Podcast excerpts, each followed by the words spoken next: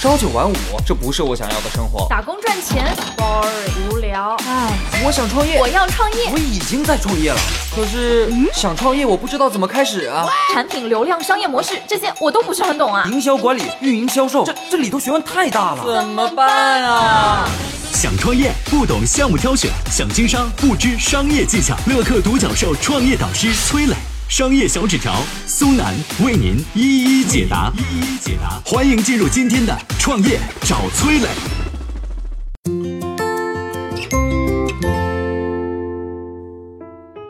都说排队等待是一种折磨，商业世界中有哪些制度或者是设计可以用来缓解顾客等待的焦虑，提高满意度呢？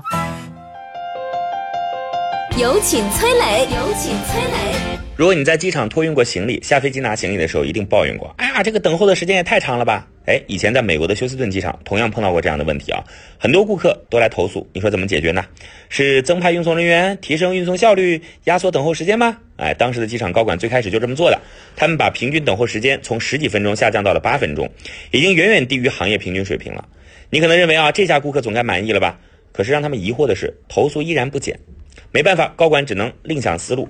他们进行了更细致的现场分析，发现乘客从舱位走到拿行李的地方只需要一分钟，但是等待七分钟才能拿到行李。也就是说啊，乘客大概有百分之八十八的时间是站着等行李的。有心理学家就建议他们啊，把出舱口换到离传输带比较远的地方。尽管这样一来，乘客们要多走几分钟的路，但是因为等待行李时间减少了，投诉率很快就降到了接近于零。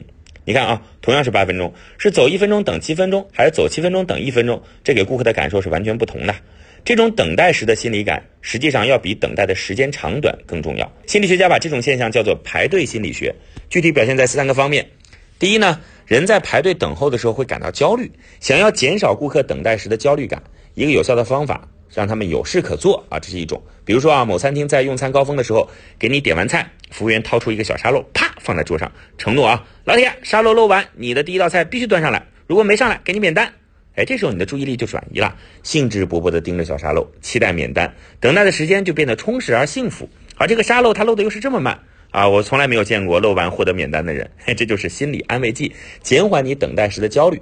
机场让顾客多走一段路，实际上就是在给顾客找事儿做。第二呢，人在排队的时候非常讨厌认为只等了一会儿，但却等了很长时间，那怎么办呢？你可以巧妙地控制顾客的期待值，一开始让顾客别太满意。比如说啊，某餐饮店告诉顾客可能要等半个小时，但是先给出一个明确的预期等待时间，实际上呢，顾客只用等十五分钟，这就大大超出了他的预期，满意度就会提高。下一次就算被告知要等一个小时啊，也会凭印象觉得不会等这么久吧？啊，愿意排队。你看啊，这就是控制顾客的期待值。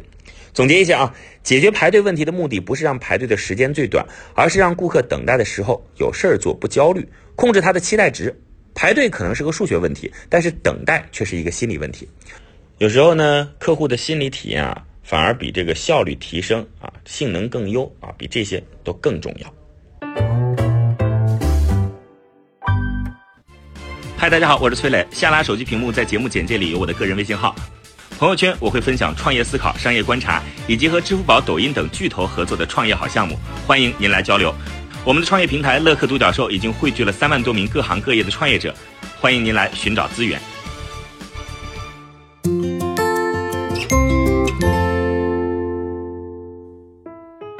你印象中的席梦思是什么？为什么席梦思成为了弹簧床垫的代名词？美国的席梦思品牌又是怎么兵败中国市场的？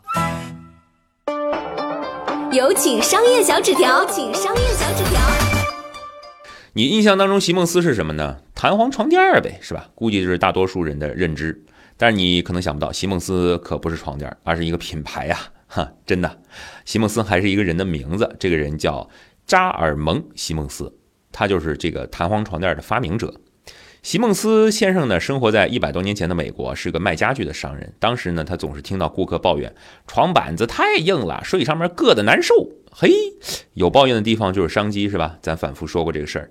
那么怎么解决顾客的痛点呢？他尝试了很多方法，比如床垫当中塞进棉花，没多久那棉花就压实了，还是这个不舒服啊。一次偶然的机会，他看到铁丝做的弹簧时候，脑子里的小灯泡啊，噔亮了。啊。于是他买了一批粗细适中的铁丝，用铁丝去缠绕，编织成床绷子，外面呢再用结实的这个布口袋包起来，躺上去就舒服了。一八七六年，第一张弹簧床面世，后来呢，席梦思先生就用自己的名字成立了弹簧床品牌席梦思哈。凭借着弹簧床的专利和制造技术，席梦思在一八九零年成为全世界最大的弹簧床制造厂商。席梦思有多受欢迎呢？美国总统罗斯福、造汽车的亨利·福特、中国的慈禧太后，全是席梦思的忠实粉丝。那时候，席梦思哈就跟现在的奢侈品似的，呃，是社交货币，那是身份的象征。到了一九二九年，席梦思的床垫销量一年卖出九百万床，几乎统治了美国的床垫市场。二十世纪六十年代，席梦思公司的全球业绩增长飞速，到一九七零年已经成为了《财富》杂志全球五百强的跨国公司。那席梦思是啥时候进入中国的呢？在一九三五年，席梦思就进入了中国啊，一度成为了弹簧床垫，尤其是高级床垫的代名词。但是席梦思的床垫啊非常贵，随便一张就要上万块啊，当时上万块那可了不得了哈，普通老百姓根本买不起。既然呢，你品牌知名度这么高，普通老百姓又买不起，很多厂商就看到机会了啊，是吧？什么机会呢？哎，我就山寨你就得了呗。